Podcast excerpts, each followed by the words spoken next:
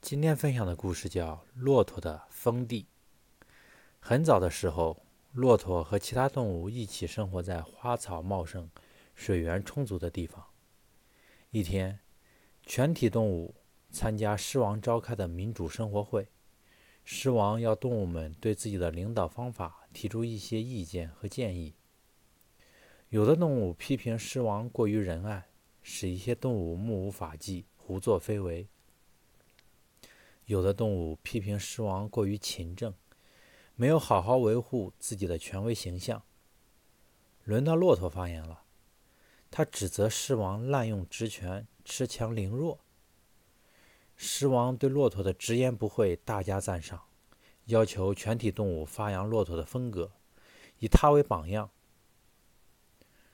并当场宣布把最大的一块领地赐予骆驼享用。于是，骆驼就来到了他受封的领地——沙漠。强者永远不会真正的去怜悯弱者，他只会做做样子罢了。